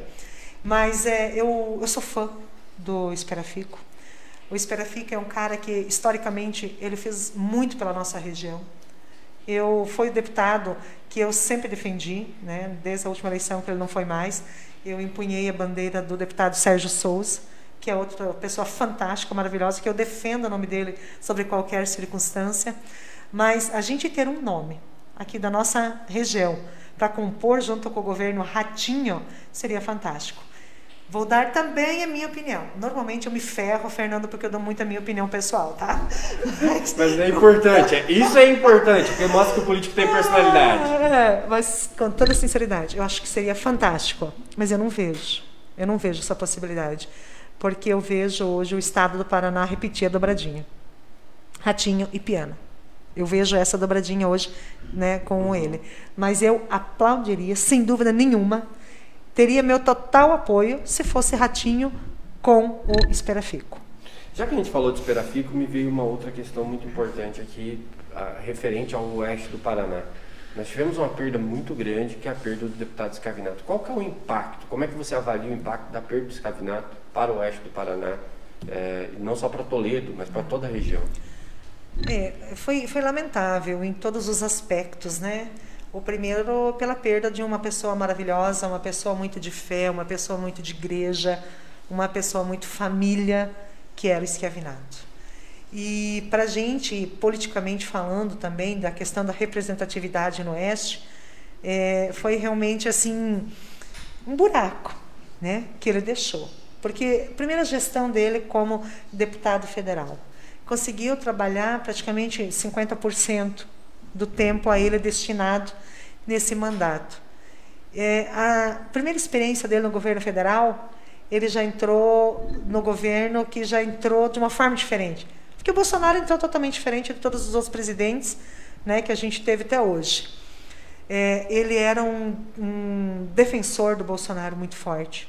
Ele tinha o Bolsonaro como amigo, ele tinha um contato muito próximo do Bolsonaro também. Ele desenhou muita coisa boa aqui para nossa região, tanto que uma coisa assim que me marcou muito no dia do velório dele. Eu conversando com um dos assessores dele, ele falou assim, o assessor para mim, que antes do esquiavinato ir uhum. para a UTI, ele segurou no braço desse assessor e falou para ele: cuida do nosso oeste. Então, só essa fala já demonstra um pouco do que, que o escravinato era para nós aqui. O que, que, ele, eh, o que, que ele tinha planejado, porque a intenção do escravinato, da mesma forma como Esperafico, foi realmente fortalecer toda a nossa região, brigar pelo Paraná, brigar pelo Oeste, junto ao governo federal. Infelizmente, né, 50% da gestão dele, esse, esse desafio, esse desejo dele, essa missão dele foi encerrada, infelizmente. É, eu fiquei muito chateada mesmo, primeiro pela perda da pessoa e segunda pela perda do político representante aqui da nossa região. Cleci, nós falamos bastante de presidente, falamos várias vezes aqui no nome do Jair Bolsonaro, falamos das eleições de 2022 e no âmbito nacional as eleições me parecem acirradas e, pelo que eu vejo, totalmente polarizadas. Uhum. Ao caminho, as pesquisas uh, de intenção de voto dizem hoje que Lula está na frente, seguido por Bolsonaro, e isso demonstra que muito provavelmente teremos dois no segundo turno. Você acredita que é isso mesmo? É essa eleição polarizada que nós teremos? Ou existe e aí não quero, você vê uma forma de não ser esses dois os candidatos a estarem no segundo turno e depois eu te pergunto o seguinte: se você vê, é, enxerga isso como realidade dada e outra, ou você teria um desejo de ver um outro candidato disputando o segundo turno que não fosse Bolsonaro ou que não fosse Lula? Eu vejo que são esses dois. Eu, na minha opinião, será Bolsonaro e Lula. A menos que ocorra alguma coisa e que mude muito esse desenho. Mas eu não acredito. A CPI que está ocorrendo agora, é, é uma CPI onde o principal objetivo, isso é visível, é levantar à tona muitos fatos que ocorreram justamente por causa dessa pandemia. Acho que isso pode prejudicar um pouquinho o governo Bolsonaro, né? na minha opinião. Mas eu acho que não muda a muita opinião popular, tirando o nome dele do páreo. Eu acho que não. Eu acho que Bolsonaro é o candidato e Bolsonaro, se tiver o segundo turno, estará nesse segundo turno. Governo Lula. É, eu votei no governo Lula, como eu falei antes, fui, fui prefeita no governo dele, no governo da Dilma. É, não, na última eleição eu votei no governo do Bolsonaro. Hoje eu ainda sou uma eleitora do Bolsonaro. Não posso te dizer, e para todos que estão nos acompanhando, que eu me sinto bem com algumas formas, algumas falas dele, com alguns comportamentos dele. Isso, para mim, é o que, que deixou com que o Lula melhorasse o ibope dele, na minha opinião, fazendo com que as pessoas. É, eu, a, a, gente fala aqui é, de uma cidade de interior, que é a nossa região oeste aqui.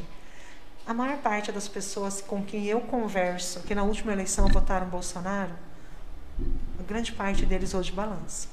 Existe uma ala muito forte que defende Bolsonaro, muito forte mesmo, né?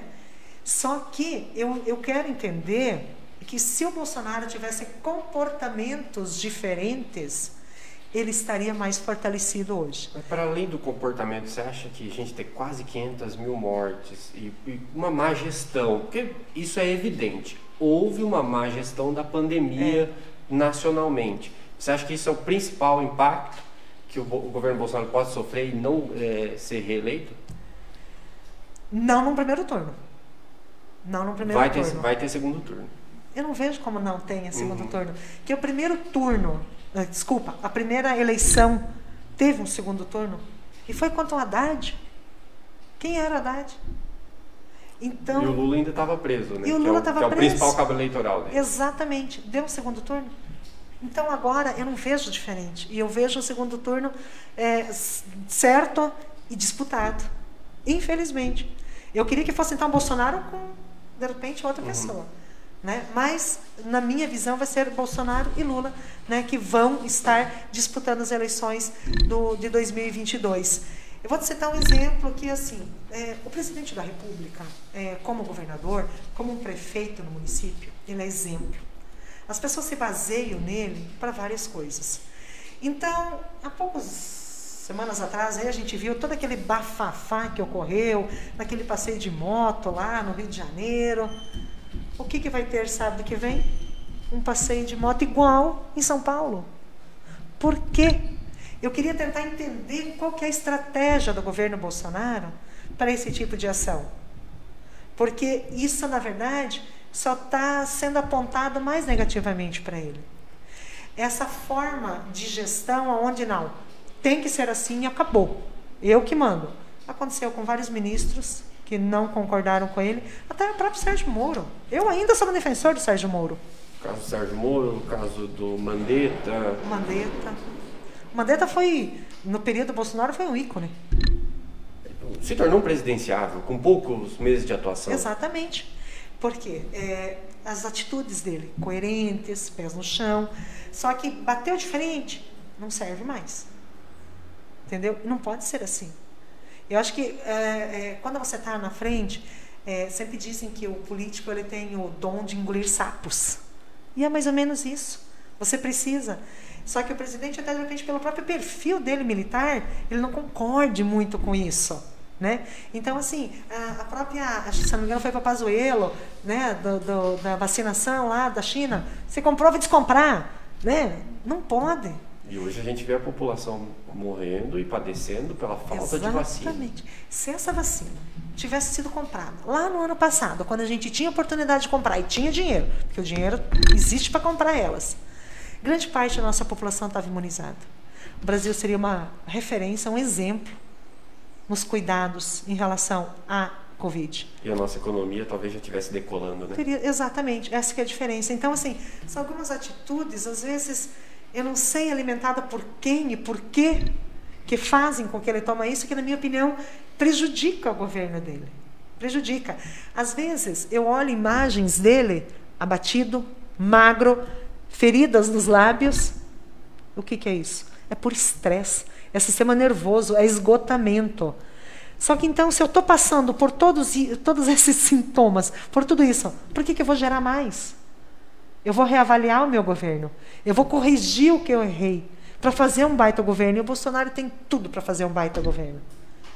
Mas, diferente disso, arruma briga com o novo presidente eleito da Argentina, arruma briga com o novo presidente eleito dos Estados Unidos e assim por diante. E, a, e principalmente com a China, né, que fornece o principal insumo para produzir vacina. E nós, aqui?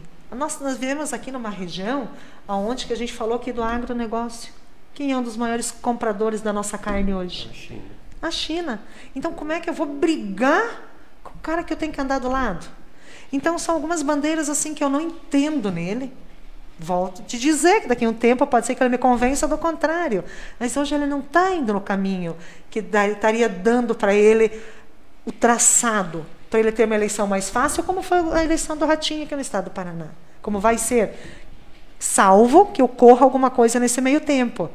Né? Mas o Bolsonaro ele está sendo, ele está dando munição para as pessoas cada vez bater, bater, bater, bater mais nele, desgastar. Ele não precisa se desgaste. Ele teria que ter toda a tranquilidade para fazer um governo, para fazer um governo como nós brasileiros merecemos e que o Brasil tem a condição de fazer. Então, não estou dizendo que eu não sou uma eleitor do Bolsonaro. Só que eu também eu preciso dizer o que eu penso dele. Certeza. Né? O voto é uma coisa, só que tem coisas que ele deve, que ele pode fazer, que vai melhorar a visão que as pessoas estão tendo dele, vai melhorar com isso a gestão. Ele tinha a grande parte das 513 cadeiras do Congresso a favor dele. Hoje ele já não tem mais. O Supremo, o Supremo nunca foi favorável, mas também não era tão contrário. Hoje é uma guerra. Como que você vai trabalhar tendo esses dois poderes contra você, que é o judiciário e o legislativo? O executivo não anda.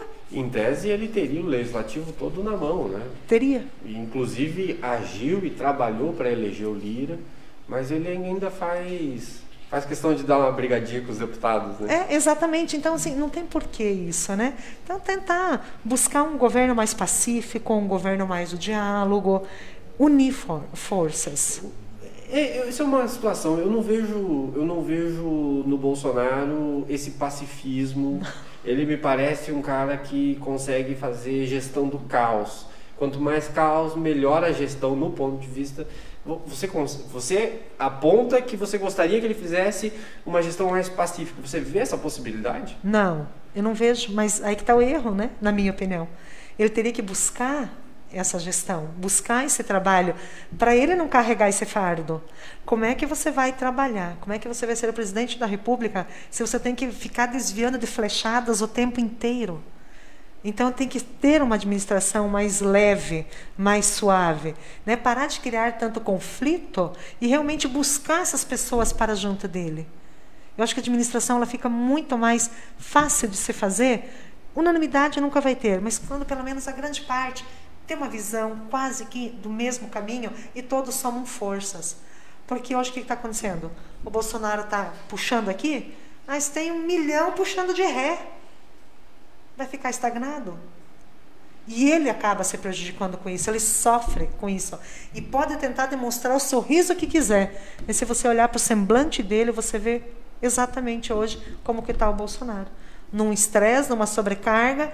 Então, ele até pelo perfil militar, pode ser que ele esteja preparado emocionalmente para isso. Até acredito que isso possa ocorrer. Mas é um fardo. E esse fardo pode deixar uma eleição ano que vem para ele um pouco mais complicada. Então, é, hoje entre os dois nomes, Lula e Bolsonaro. Né? O Bolsonaro é aquele que todos acreditaram há três anos atrás que era o cara que ia mudar o Brasil. Ele fez uma campanha quase que sem muito apoiador. Não, oito segundos no primeiro turno de programa e uma força imensa na internet, né? Exatamente, Os porque grupos de WhatsApp dominavam a, a, propaganda, era o tipo de propaganda que foi feito pelo governo Bolsonaro foi a atuação pelo WhatsApp. Exatamente, que pegou, pegou muito fortemente. E as pessoas confiaram. E, e, e, e volto a dizer que a grande maioria continua confiando. Mas ele precisa suavizar um pouco o, o, a forma dele trabalhar para ele poder ter gestão, porque senão ele vai passar a vida dele tendo que apagar incêndio, trocando ministro, trocando equipe, agora um escândalo aí com o ministro do meio ambiente, né? Pega mal pra caramba, lá no começo teve com o ministro do turismo lá também. Uhum, os ladrões do PSL. Exatamente, é. E ele parece, tem os filhos também que não ajudam muito, né? Nada. Não ajudam em nada. Se aqueles meninos ficassem pelo menos quietos, seria uma, uma vantagem a mais ainda para o Bolsonaro. Mas não, ficam incitando a discórdia. Não tem como. Não tem como. Aí a gente quer uma população pacífica? Como? é, é tá estimulando ir para a rua, estimulando discussão, estimulando o embate. Não é debate, é o embate. Né? E isso a gente perde muito com isso, infelizmente. É isso, gente. Essa é Cleci Rambuloff ex-prefeita de Mercedes e atual pré-candidata a deputada estadual. Cleci, queria agradecer demais esse bate-papo nosso aqui. Vocês vim lá de Mercedes para Marechal, para dedicar uma parte de sábado para fazer essa conversa. E essa conversa que é muito importante porque é uma conversa que debate sobre o desenvolvimento da nossa região e debate a política da nossa região. Muito obrigado mesmo. Eu queria deixar o espaço agora para suas considerações finais desse nosso bate-papo. Então, eu quero voltar a agradecer aqui pela oportunidade. É, a gente ficou aqui acho que uma hora, uma hora e pouco, né? Eu acabei não Deixa acompanhando. aqui. Uma hora e meia. Uma hora e meia conversando. E é gostoso, né? A gente uhum. falar desses assuntos. É, às vezes a gente agrada no que fala algumas pessoas, desagrada outras. Mas a gente tem que falar o que a gente realmente pensa. Né? É, quando a gente for falar do governo Ratinho, quando a gente for falar do governo Bolsonaro, você vai agradar uma parcela, vai desagradar outra. Mas é, o que, que eu estou falando aqui são pontos de vista meus em relação aos dois governos. É, o que, que as pessoas têm que entender é que o que, que a gente precisa hoje é realmente assentar, é crescer, é se fortalecer, discutir melhores caminhos para que a gente consiga fortalecer muito a nossa região, que a gente consiga fortalecer muito o oeste do Paraná. Então, agora, hoje, aqui num primeiro momento, em público, né, como uma pré-candidata né, a, a, deputada, esse foi o objetivo da minha vinda aqui, para que vocês conheçam um pouco mais sobre é, a Cleci, sobre a minha linha de pensamento, sobre é, a forma que eu costumo agir na minha vida, principalmente no cenário político.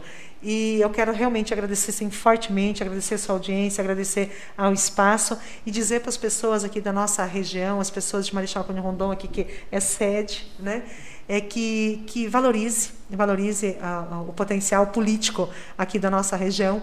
Nós temos pessoas preparadíssimas para poder trabalhar pelo nosso, pelos nossos municípios, pela nossa região, é, pessoas que querem o melhor, porque como a gente estabeleceu aqui as nossas residências, as nossas famílias, e a gente sabe que muito se fez já pela nossa região, mas a gente precisa fazer muito mais ainda tá? pela nossa população. O momento vivido não é fácil, todos estamos passando aí por dúvidas, passando essa pandemia, um cenário político que está se fortalecendo mais ainda, pensando na eleição do ano que vem. Mas que as pessoas tenham muito discernimento, que as pessoas reflitam muito sobre cada pessoa que colocar o nome dela à disposição no cenário político estadual e federal, para que a gente tente construir uma política diferente, que a gente tente construir é, pessoas que possam fazer a diferença dentro dessa política, para que lá na frente a gente olhe para trás e vê e que realmente